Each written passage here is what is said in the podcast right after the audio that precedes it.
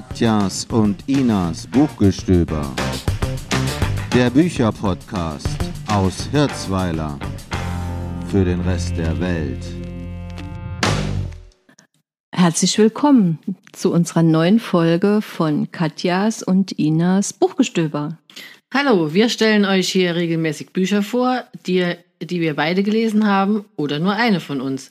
Wir, das sind Katja und Ina. Meistens haben wir tolle Leseempfehlungen für euch, seltener haben wir auch Kritik und wir lieben einfach schöne Bücher und wollen die euch vorstellen. Also nach zwei Folgen mit lockerer Urlaubslektüre und unserer kleinen Sommerpause begrüßen wir euch heute, jetzt Anfang Herbst schon fast, zu einer Folge, in der es ganz viel um die Natur geht. Herbst ist Lesezeit ist eigentlich jede Jahreszeit Lesezeit, eigentlich. aber Herbst natürlich besonders. Mhm. Äh, und es sind daher auch zwei Bücher, in denen man sich so richtig rein verkriechen kann. Die sind beide nicht sehr kurz, sind auch beide vom Inhalt vielleicht nicht so ganz leicht, fluffig. Also man muss sich schon so ein bisschen damit beschäftigen. Ähm, aber das ist auch jetzt der Sinn des Ganzen. Genau. Die Gegenden, in denen sie spielen, sind ganz unterschiedlich. Die Erzählstile, in denen sie geschrieben wurden, auch. Das kommt natürlich daher, dass Autor und Autorin auch recht unterschiedlich sind. Also wünschen wir euch heute viel Spaß bei unserer Folge von Eis und Moos, Stavarics fremdes Licht und Gilberts Wesen der Dinge und der Liebe.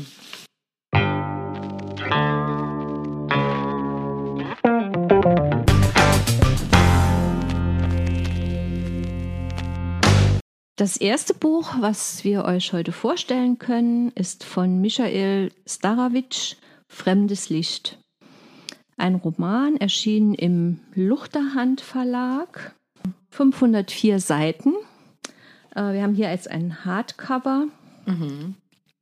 Ähm, oh, mit einem gelben Lesebändchen. Gelb, das ist wieder, ist wir haben Gold, wieder ein, ein goldenes Lesebändchen. Ein golden, goldgelbes Lesebändchen, was ja. sehr schön auch zu dem äh, zu dem Umschlag passt. Ähm, da sieht man ein Segelschiff eingequetscht zwischen Eisbergen. Und um die Eisberge geht es auch in dem Buch.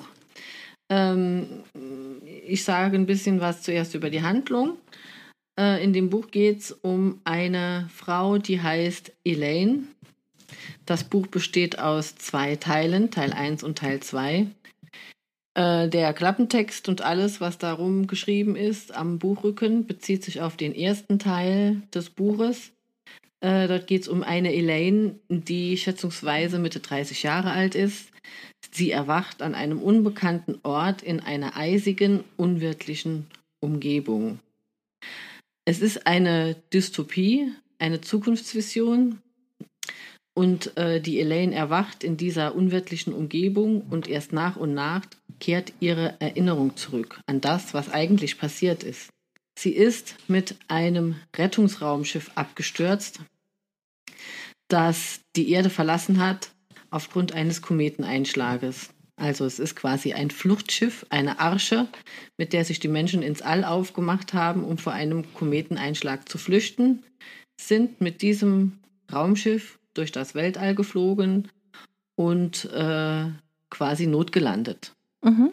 Sie, ja, sie erwacht als Einzige. Und äh, ja, erinnert sich zuerst nicht genau, was passiert ist und begreift dann, ja, sie ist tatsächlich die Einzige. Sie ist auf einem Planeten gelandet äh, aus Eis und Schnee das äh, ist bei ihr so, dass sie äh, sich dann natürlich erinnert und dass sie einen Großvater hatte, der bei den Inuit in Grönland lebte. Okay. Also es ist eine Umgebung, die ihr vertraut ist. Im ersten Moment weiß sie auch, man weiß nicht so genau, äh, oder in manchen Szenen sind das Erinnerungen oder ist das dieser neue Planet. Also für sie selbst natürlich auch eine verworrene Situation. Sie erwacht aus einem kryonischen Schlaf also die Menschen haben mhm. sich in dieser Arche aufgemacht, sind selbst eingefroren worden. Zum Kälteschlaf. Kälteschlaf, genau. Und äh, ja, sie ist die Einzige in diesem hellen Licht auch. Ne? Das heißt, sie weiß nicht, also sie kann nicht einordnen, auf welchem Planeten oder genau. wo sie eigentlich gelandet genau. ist. Also alles, woran man sehen könnte, wo sie jetzt gelandet mhm. ist, ist zerstört, ist kaputt und äh, sie muss halt jetzt einfach schauen, dass sie überlebt in irgendeiner Art. Ähm, sie nennt diesen Planeten Winterthur, weil das der Ort ist, äh, in dem sie zuvor gearbeitet hat. In also der Schweiz. Winterthur in der Schweiz. Okay. Winterthur in der Schweiz. Sie hat zuvor als Genforscherin in Winterthur gearbeitet in der Schweiz und nennt dann auch diesen neuen Planeten Winterthur. Äh, es ist ein bisschen so manchmal wie äh, in diesem Film mit Tom Hanks Castaway, der sich da seinen, also da landet der Tom Hanks auf einer einsamen Insel und nimmt sich so einen Volleyball als Gesprächspartner, mhm. ja. Und äh, so versucht auch quasi diese Elaine ihre Umgebung zu kartografieren und äh, zu benennen. Mhm, Deshalb okay. äh, wird dieses Wort Wintertour auch so oft genannt. Sie macht sich die Gegend vertraut quasi. Sie ist die letzte Überlebende und äh, erkundet dann nach und nach diesen Eisplaneten. Da kann es ja nicht so viel Dialoge in dem Buch geben. nee, Dialoge, nee. Da fragt, ja, nee, klar. Mhm. Also sie, ein, ein wesentlicher Teil, und das ist auch das Interessante von diesem ersten Teil, äh, ist dieser Zusammenhang zu ihren äh, grönländischen Vorfahren. Okay. Ja. Äh, es geht natürlich darum, wie kommt sie jetzt zurecht und was hat sie gelernt äh, in ihrer Familie, was man da tun muss in der Kälte. Mhm wie verhält man sich, äh, auch wie benennt man die Dinge, wie heißen, wie heißen Schneewehen, die so aussehen, wie heißen welche, die so aussehen. Und okay. man erfährt unheimlich viel auch über diese Inuit-Kultur. Sowohl also auch was die Sprache betrifft, äh, äh, als auch was, was das Leben als Inuit betrifft. Mhm. Das ist wirklich sehr interessant, muss man, muss ich wirklich sagen. Ähm, auch hat sich der Autor wohl mit der, mit der Sprache dieser Menschen beschäftigt und da kommen dann immer äh, wirklich auch äh, Beispiele dafür. Mhm. Äh, weil Inuit kann ich jetzt wirklich nicht. Ne? Hast du keinen Kurs? nee, habe ich noch keinen Kurs gemacht. okay. Ja, also diese Elaine ist unheimlich willensstark und äh, mit sehr großem Kraftaufwand betreibt sie hier ihr Überleben. Dann gibt es einen Cut in diesem Buch. Mhm. Und man wird quasi darauf zurückgeführt, auf diese Herkunft von Elaine. Äh, das ist einen kurzen Moment in diesem Buch verwirrend, weil es ein Riesenzeitsprung ist in die Vergangenheit. Da muss man sich dann auch erstmal nochmal orientieren. Und ab dann liest es sich nicht wie ein dystopischer Roman, sondern wie ein historischer Roman und geht quasi um die Geschichte der Urgroßmutter von Elaine, okay. die dann tatsächlich auch als Inuit auf Grönland noch lebt und noch nie Kontakt hatte ähm, zur, ähm, sagen wir mal, westlichen, zu, zur westlichen Welt. Also die, die bisher nur damals als, also es ist dann Ende des 19. Jahrhunderts, mhm. in, in, in ihrer Inuit-Gemeinschaft gelebt hat. Und es kommt dann äh, zum ersten Mal ein großes Segelschiff, und das sind wir hier beim Cover, äh, wo das Segelschiff drauf ja. ist. Ein großes Segelschiff nach Grönland, äh, ein Erkundungsschiff mit Wissenschaftlern drauf, die dann diese Urgroßmutter äh, von Elaine kennenlernen und sich äh, diese, diese Kultur, dieses Dorf anschauen wollen auch. Und das auch tun. Und nicht äh, unbedingt auf feindliche oder auf, auf bösartige Art und Weise, sondern mhm. tatsächlich wissenschaftlich. Es kommt dann zu Begegnungen und auch äh, die freunden sich an, sodass die Urgroßmutter äh, der Elaine auch äh, die Möglichkeit erhält, weil sie das selbst unbedingt will, mit diesen amerikanischen Wissenschaftlern und Forschern nachher zurückzufahren nach Amerika. Das natürlich ist eine große Sache für äh, die kleine Inuit-Frau, mhm. die damals noch sehr jung ist. Äh, und es ist sehr interessant zu lesen und sehr gut, denke ich, ist auch das beschrieben, wie sie viele Sachen dann zum ersten Mal wahrnimmt. Also da geht es los zum ersten Mal, was ist ein Fernrohr, ne? Und dass es überhaupt so große Schiffe gibt, dass die da so weit fahren dass äh, man dann das Land erreicht und dann im Land mit einem Zug weiterfährt. Was ist überhaupt ein Zug? Ne? Äh, dann die Kleidungsstile, das Essen, alles ist natürlich anders. Und dann äh, so der Höhepunkt des, des Buches ist, also da wird länger schon auch drauf hingearbeitet, das ist jetzt kein Spoiler, das erfährt man schon recht schnell. Der Höhepunkt für sie ist natürlich dann die Weltausstellung in Chicago. Mhm zu der man dann an diesem Tag zum ersten Mal äh, elektrisches Licht sieht. Okay. Ja, also äh, das ist was ganz Besonderes. in der damaligen Zeit für, für die meisten Menschen, die noch nie, haben noch nie eine Glühbirne leuchten sehen, wenn ich das da richtig verstanden habe. Und es wird dann Chicago zur Zeit der Weltausstellung auch als die weiße Stadt ähm, bezeichnet, was alles ein bisschen so ineinander greift, weil eigentlich kommt sie ja aus einer weißen Welt ne, mhm. ne, mit dem vielen Schnee und dem Eis und dann kommt sie dorthin und dort sind die Menschen äh, ganz begeistert von diesem elektrischen Licht das auf sie auch sehr faszinierend wirkt, wobei sie ja aus einer Gegend kommt, wo es diese wunderschönen Nordlichter gibt, die da auch äh, beschrieben ja. werden und von denen der Forscher zuvor ganz fasziniert war. Ja, das ist äh, im Groben kann man sagen, das sind diese zwei Teile des Buches, ähm, die nicht äh, von einer Handlung getrieben sind, sondern eher von einer Beschreibung. Ja, es ist schon spannend, was passiert. Wie, wie macht im ersten Teil die Elaine äh, die Erkundungstouren mhm. durch diese Gegend? Was erlebt sie? Äh, wo führt sie das schließlich hin? Das, Aber das bleibt schon noch offen. Also der erste Teil ist. Äh, das, das ist schon äh, äh in sich, hat das schon einen Abschluss. Okay. Ja. Oh, der auch mit Licht zu tun hat. Also sie folgt Lichtern dann doch letztlich auch, okay. fremden Lichtern. so ist ja auch der Titel des Buches. Das hat schon so einen so einen Hintergrund, denke ich auch. Äh, ist abgeschlossen, aber ich meine jetzt, es ist nicht ähm, in, in, in ein innerer Konflikt, der gelöst wird, mhm. oder ein äußerer Konflikt oder, oder eine, eine spannende Kriminalhandlung äh, oder eine Liebesgeschichte. Das nicht. Also es geht, äh, mhm. diese Frauen sind allein in erster Linie. Ne? Ja. Im zweiten Teil hat man oft das Gefühl, die äh, diese, diese junge Inuit-Frau, die da so voller Vertrauen und Naivität in diese westliche Welt geht, ist natürlich auch Gefahren ausgesetzt. Mhm. Und man befürchtet da immer so ein bisschen was, auch wenn man so mit einem Schiff dann nur mit Männern drauf so eine weite Reise unternimmt. Äh, aber da, kann, da braucht man sich keinen großen Stress zu machen. Darum geht's nicht. Ne? Also das, äh, da braucht man hier keine Triggerwarnung abzusetzen, wie das heute üblich ist. Es ist einfach äh, ein äh, wunderschönes, nicht ganz einfaches Buch über zwei starke Frauen. Zwei starke ja. Frauen, die in jeweils in fremden Umgebungen zurechtkommen müssen. Und wie das Ganze beginnt, äh, möchte ich kurz vorlesen. Das sind tatsächlich auch die ersten Seiten äh, des Buches. Der Großvater erzählte mir einst, wenn ich träume, gehöre mir die ganze Welt, dass ich alles sein und bedenken könne. Das gesamte Universum läge mir schließlich zu Füßen.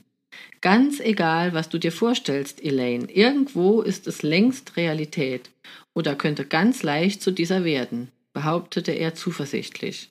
Ich stellte mir schon als Kind die unmöglichsten Dinge in meinen Träumen vor, um möglichst weit durch den Kosmos zu reisen. Ich wollte etwas über das große Ganze erfahren, in welches die Erde und die Menschheit gebettet lagen.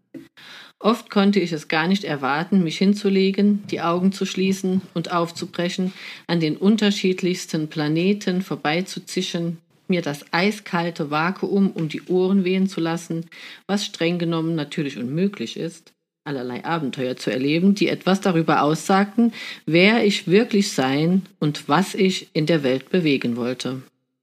Manchmal saß ich auf den Reisen durch meine Traumwelten auf einem Walross, einem Moschusochsen oder Eisbären, Tiere, von denen mir der Großvater ausführlich zu berichten wusste. Schließlich begegneten sie ihm in Grönland beinahe jeden Tag. Ja, das ist der Anfang. Das erinnerte mich gleich so ein bisschen an mich selbst, ne?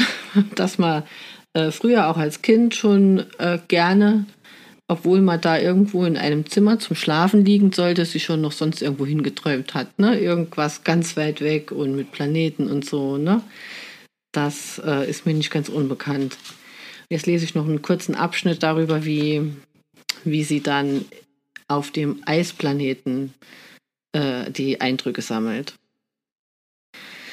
Ich öffnete endlich wieder die Augen und blickte in eine eisige Einöde. Beinahe schon minütlich bildeten sich neue Schneeverwehungen. Es war schwer, hier die Orientierung und seinen Verstand zu wahren. Ich wusste nicht, wo der Norden lag.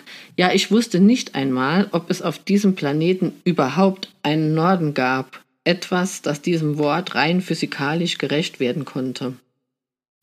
Schwer zu sagen, ob es angezeigt war, hier überhaupt nach Himmelsrichtungen Ausschau zu halten.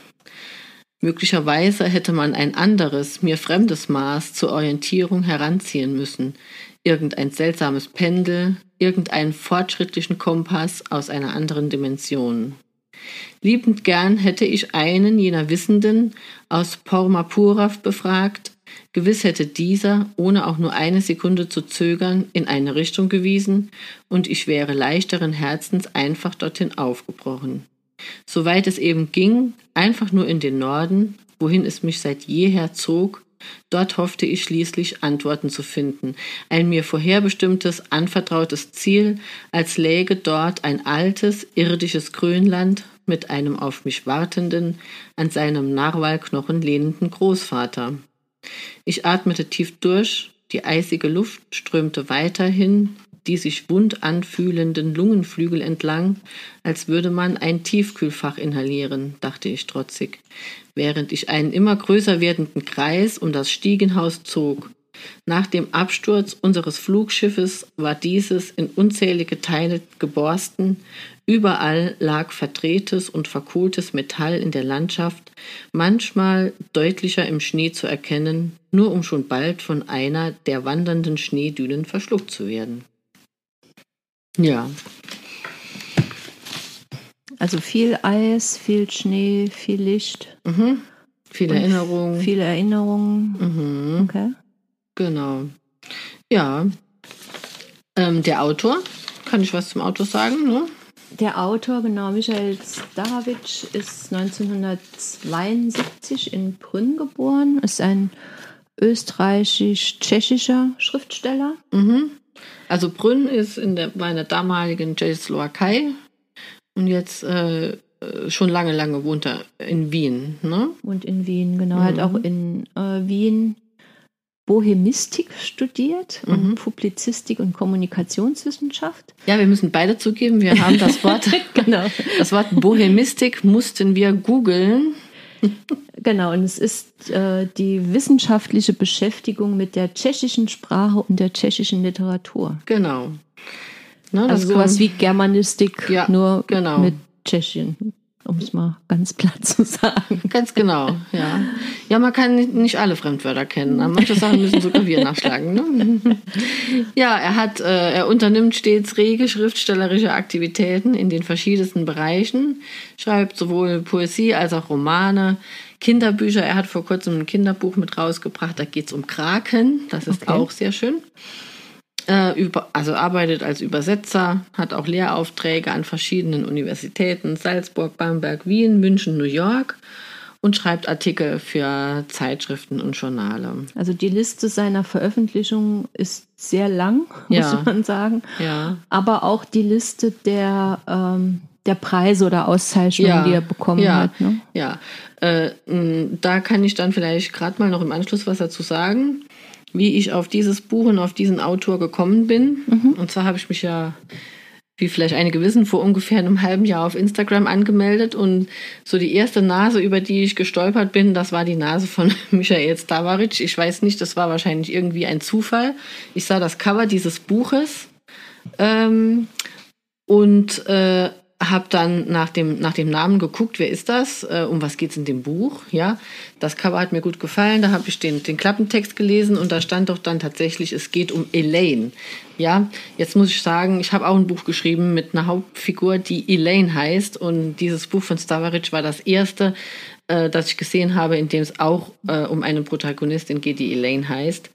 Und das habe ich zum Anlass genommen und habe mich mal getraut, ohne ihn überhaupt irgendwie zu kennen oder einordnen zu können, habe ihm auf Instagram geschrieben, wie lustig das doch ist, dass wir beide ein Buch geschrieben haben mit, mit dem Namen, wie er darauf gekommen ist und so weiter. Und da haben wir uns ein, ein bisschen ausgetauscht. Ich habe mal dieses Buch gekauft und habe es gelesen und er, ach Gott, nein, hoffentlich gefällt es Ihnen und so. Ne?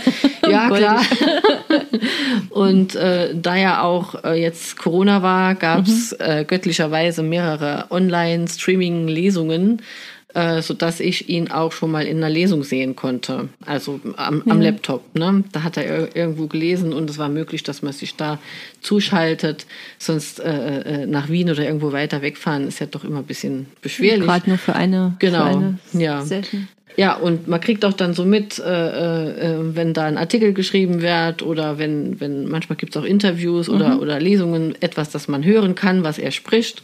Und das gefällt mir sehr gut, weil es hat, es hat, er hat so einen leichten, also so wie wir ja hoffentlich nur einen sehr leichten saarländischen Akzent haben, Wenn wir uns anstrengen. hat er einen sehr angenehm charmanten äh, österreichischen Akzent. Das gefällt mir gut. So ein ja. bisschen Wiener, Wiener Charme. Ja, so ein bisschen, genau. Ja.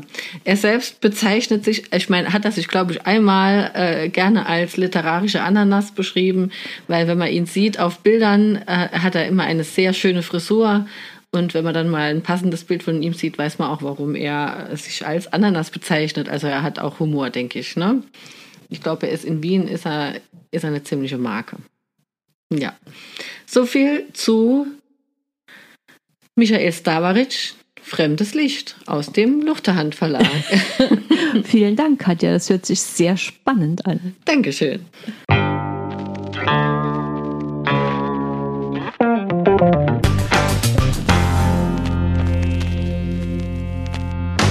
So, als zweites Buch stellt euch heute die Ina vor von Elizabeth Gilbert, Das Wesen der Dinge und der Liebe.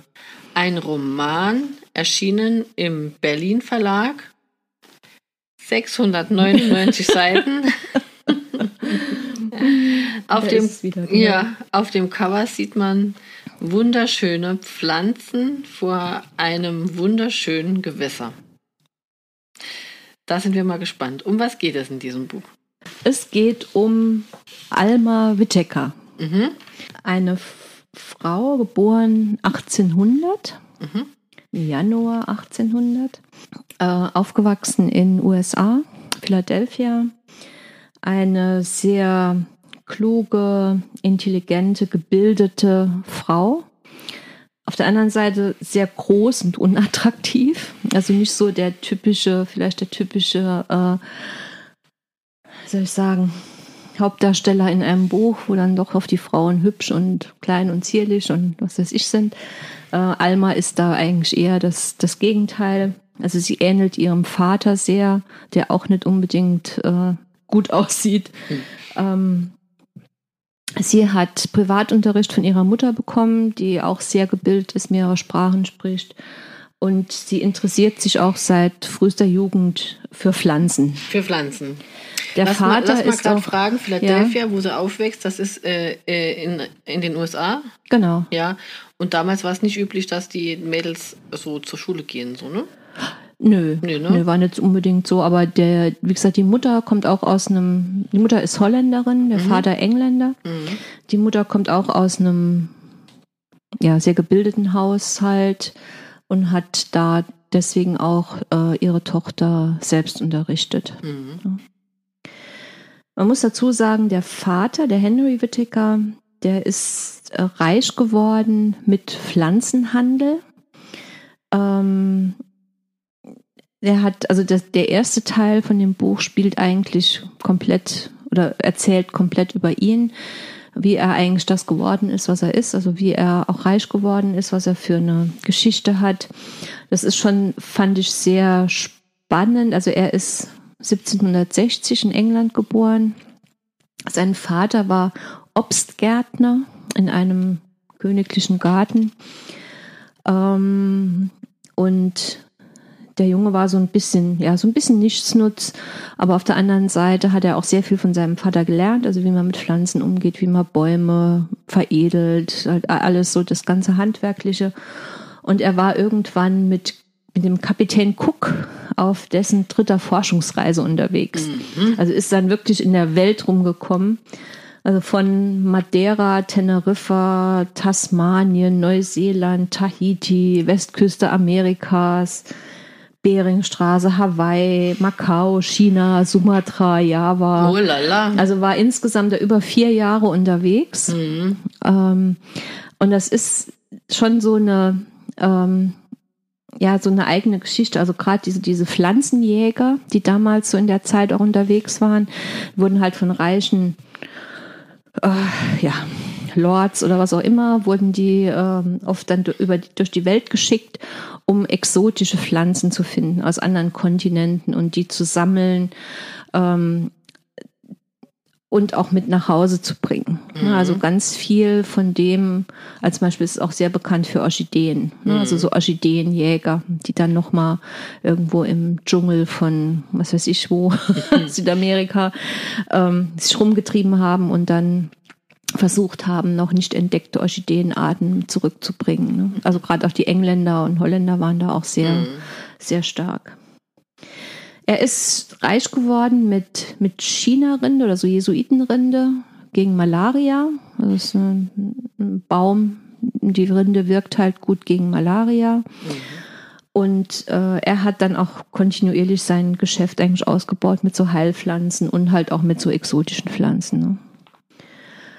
In seinem Haushalt, er, ist, er war sehr auch der Wissenschaft geöffnet. Also in seinem Haushalt gab es immer wieder Abendessen mit Wissenschaftlern aus allen möglichen Bereichen, mit vielen Diskussionen, auch ganz offenen Diskussionen. Und die Alma war da schon von frühester Kindheit mehr oder weniger auch mit dabei und hat da auch immer schon fleißig mitdiskutiert.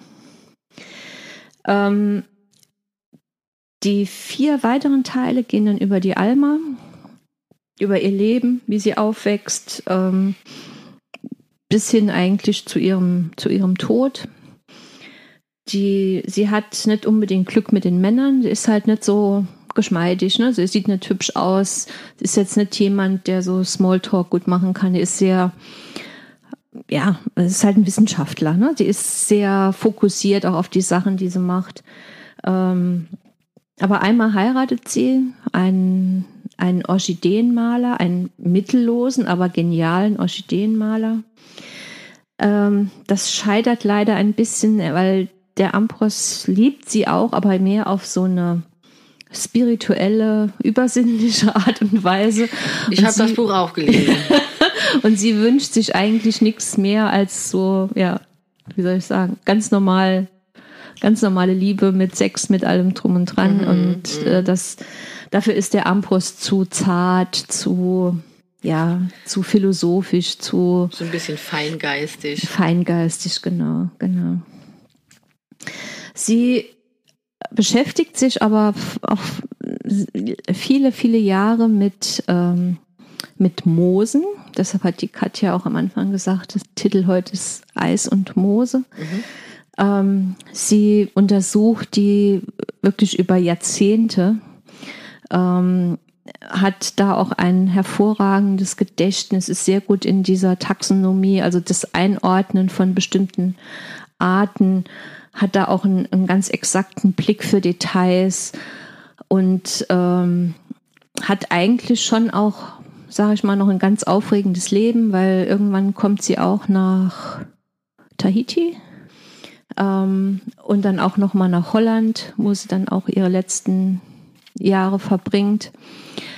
Und es ist schon ja, es ist schon eine besondere Frau. Ne? Sie, manchmal wird man ihr gern so ein bisschen helfen, mhm. weil man denkt, oh, jetzt red doch mal einfach mit dem und dem. Ne? Mhm. Und also es sind auch viele, passieren auch einige Missverständnisse, wo einfach ja, wo einfach nicht drüber geredet wurde, wo jeder irgendwas angenommen hat, was dann gar nicht so war.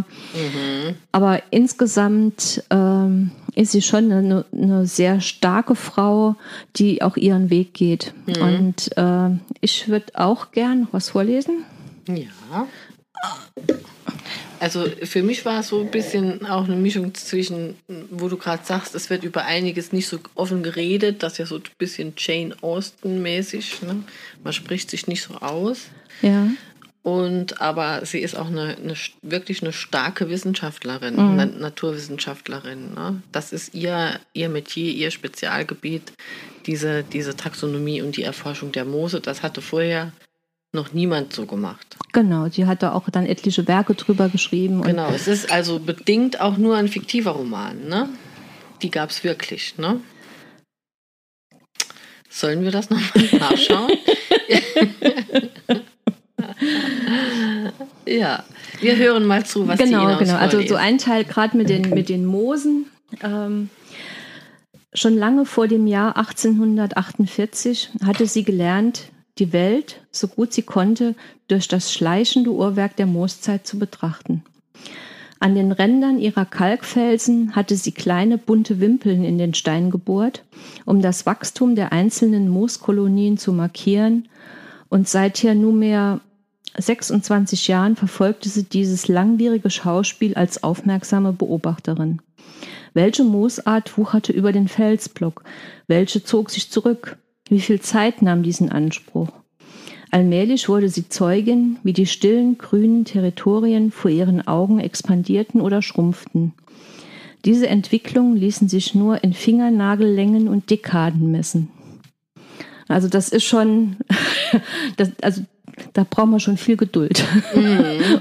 um sowas äh, dann entsprechend mhm. auch permanent zu beobachten äh, und da dann auch über Jahrzehnte das Interesse dran zu mhm. haben. Es ist eine fiktive Figur, habe ich geguckt. Gell, ich, Tatsächlich, ja, ja, ja ich hasche mich jetzt eben ein bisschen aus dem Konzept aus Glatteis gefallen. ja. Ähm, was dann, was ich dann auch nochmal ganz spannend fand, äh,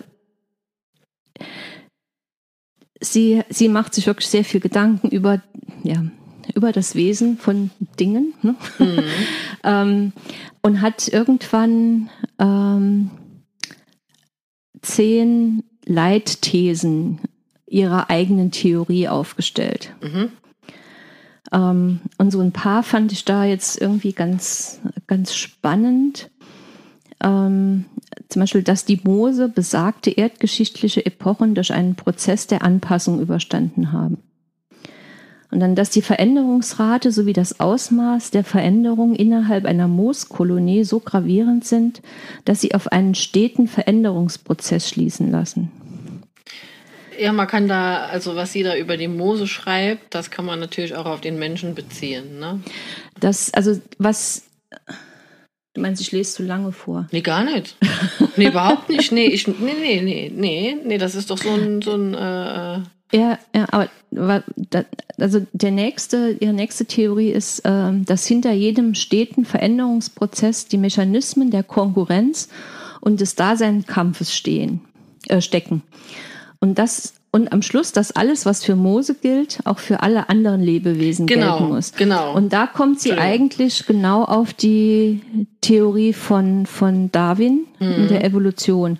Mhm. Und das ist auch in dem Buch noch beschrieben, dass, dass der Darwin dann das Buch veröffentlicht und sie hat eigentlich das Gleiche, also mhm. Ne, die, die gleiche Theorie begründet. Ne? Nur, mhm. nur, Darwin ist dann halt, sage ich mal, berühmt geworden. Mhm. Also das fand ich. Ähm, auch sehr schön. Also man muss sich auch nicht abschrecken lassen, jetzt zu sagen, okay, da geht es jetzt nur um Moose. Nee. Ähm, das Buch ist schon ähm, auch sehr abwechslungsreich. Ja, ne? also es geht um diese ganzen Pflanzen, es geht um die Moose, es geht um eine starke Frau in einer Zeit, äh, wo man eigentlich als Frau für die Wissenschaft und für den Handel äh, noch nicht vorgesehen war. Wo man Sie auch, veröffentlicht auch erst unter ja, nicht in ihrem kompletten Namen, unter den genau. Männernamen, genau. Und man war auch nicht dafür vorgesehen, glaube ich, den Nachlass dieses berühmten Vaters da mhm. anzutreten, mit allem, was da an Parks und Pflanzen noch so dazu gehört hat. Ja, ja, das ist sehr spannend, fand ich sehr interessant. Äh, weil in mir steckt ja auch so eine verkappte Naturwissenschaftler.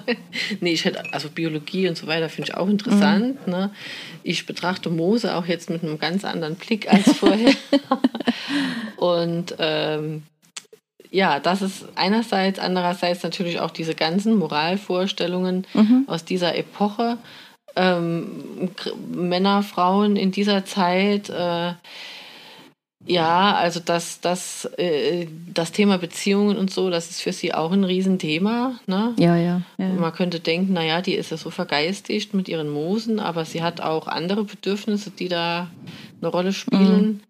Und das ist auch, finde ich, sehr gut, also dargestellt. Mir hat das Buch damals richtig gut, richtig, richtig gut mhm. gefallen. Mhm. Ne? Nee, ist ja. auch schön. Also es ist schon ein richtiger Schmöker. Ja. Und wie gesagt, so manchmal wird mir ihr gern helfen bei ja. der einen oder anderen Stelle, aber ähm, äh, prinzipiell ist es eine, eine sehr spannende und auch eine ungewöhnliche Geschichte. Mhm, ja. Genau. Jetzt haben wir ja Bücher heute gehabt über starke Frauen. Haben wir, wir, äh, haben wir gar nicht so geplant. Ne? Wir hatten es eher so mit der Natur, ja, weil die Bücher hier so verschiedene Naturphänomene oder Landschaften auf dem Cover haben. Aber auch in diesem Buch von der Elizabeth Gilbert geht es um eine starke Frau. Und die Elisabeth Gilbert selbst ist, glaube ich, auch eine starke Frau. Vielleicht will da die Ina noch was dazu erzählen, was sie sonst so. Genau, also ich denke, die ist mit Sicherheit bekannt äh, über ihren äh, ja, Reisebericht, kann man fast sagen. Äh, Eat, Pray, Love. Eat, Pray, Love. Das war, ähm, ja, kam so raus 2003, 2004 und beschreibt auch ähm, ihr Auslandsjahr quasi. Also sie hat wirklich äh, nach einer Scheidung sie auch quasi auf Weltreise gegangen und das ist quasi so ihre ja, ihr Protokoll, ihr Reisebericht davon. Mhm, mhm. ähm, das war ja auf jeden Fall ein gigantischer Erfolg. Mhm. Ich denke, das ist so auch das immer noch das berühmteste Buch von ihr, wird mhm. ja auch noch verfilmt mit der mit der Julia Roberts. Mit der Julia Roberts, genau. Genau.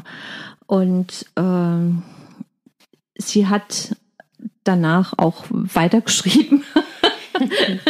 es war, ähm, war ganz witzig, als ich noch ein bisschen nachrecherchiert habe über die Elizabeth Gilbert, habe ich noch einen TED-Talk gefunden mit ihr. Mhm. Also wer das vielleicht nicht kennt, TED Talk, das TED steht für Technology Entertainment Design. Das ist so eine globale Community, die über alle möglichen Themen äh, und mit allen möglichen Sprechern so relativ kurze ja, Videos haben eigentlich. Mhm. Ne? Früher ähm, sagt man so, sind Impulsreferate. So. Ja, ja, ja Impulsreferate, genau. Ja. Also so, so maximal, keine Ahnung, 15, 18 Minuten. Mhm. Äh, wirklich zu ganz unterschiedlichen Themen. Also mhm. gibt's gibt's wirklich über alles. Und sie hat da auch einen, einen ich fand den mhm. absolut genialen TED-Talk gehabt über, über das Genie. Was ja. ist eigentlich Genie und, und Kreativität? Äh, ist, es, ne? ist es was, was ja. in einem liegt oder was von außen kommt? Mhm. Und da hat sie halt auch nochmal ähm, das Ganze motiviert mit so ihrer Erfahrung, dass, dass die Leute nach ihrem Riesenerfolg Eat, Pray, Love dann gesagt haben, oh, ob sie keine Angst hat, dass sie nie wieder so ein gutes Buch schreibt wie das und so. Und also, wenn man mal Interesse dran hat, ich denke, den Link können wir auch gern ja, in die Shownotes machen. Das wir tun, ja. Ähm, ich finde es super schön. Also, wie sie das argumentiert hat, ja. was so ihre, ich sag mal, ihr Konstrukt ist, um, um sich da selbst ein bisschen zu schützen und so, ja. fand ich also sensationell. Auch wie sie redet. Ja, ja. Sie redet ja 19 Minuten ohne äh, Punkt und Komma, es ist faszinierend. Also, aber, aber wirklich auf den Punkt. Ja, ne? auf den also, Punkt, nichts ja. unnötig. Sie liest nichts ab, sie hat das alles in ihrem Kopf drin ja, und es ist auch ein interessantes Konzept. Ja, ja. Ist leider auf Englisch, aber mit deutschen Untertiteln. Ist mit deutschen Untertiteln, genau. Also ich, ich konnte gerade so folgen. Also sie redet auch recht schnell. ja, es ging. Also ja. ich fand's, fand's äh, richtig schön, auch so von dem, von dem Konzept her und von ihrer, von ihren Gedanken ja. her. Mit was dann auch so ein, ein Autor äh, konfrontiert ist. Ne? Also auch jetzt gerade so ein Erfolgsautor. Mhm, ne? Genau. Also ja. ich würde jetzt das äh, das Buch, was wir jetzt heute besprochen haben, so das, das Wesen der Dinge und der Liebe, ich weiß jetzt nicht, ich glaube nicht, dass es jetzt so erfolgreich war oder ist wie Eat, Pray, Love. Ja, nee. Aber ich denke, es ist auf jeden Fall ein lesenswertes Buch. Wenn es man ist ein sich, sehr, sehr lesenswertes Buch. Wenn man sich halt die 700 Seiten geben möchte. Ja, gebt euch einen Ruck, also es lohnt sich auf jeden Fall. Ähm, wir versprechen, irgendwann machen wir auch einen Podcast ja, über dünne Bücher. Ja, genau. ähm, die Bücher sind, äh, also die Bücher von der Elisabeth Gil Gilbert, die sind in sich so unterschiedlich, dass ich das fast kaum glauben konnte, dass die von derselben Autorin sind. Ich habe Eat, Pray, Love auch gelesen und ich empfehle jedem, lest Eat, Pray, Love, schaut nicht den Film, weil äh, das ist nochmal eine ganz andere Tiefgründigkeit. Äh, man könnte mhm. da einen eigenen Podcast drüber machen, ähm, aber es ist einfach auch eine ganz andere Art von Buch. Also äh, dieses vom Wesen der Dinge und der Liebe, das ist ist ein, eine wirkliche Erzählung einer Lebensgeschichte. Das ein Histori auch, ist ja auch ein ja, historischer Roman. Ist ne? einfach ne? auch faktisch interessant. So, ja, ne? ja. Genau. Ja. Okay, Genau, das war Eat, Pray, ach Quatsch, das war ja gar nicht Eat Das, Das war war das Wesen der Dinge und der Liebe von Elizabeth Gilbert. Ähm, Originalausgabe ist erschienen 2013. Äh, wir haben jetzt hier die zweite Auflage von 2020, übersetzt von Tanja Handels und Sabine Schwenk im, vom Berlin Verlag Taschenbuch.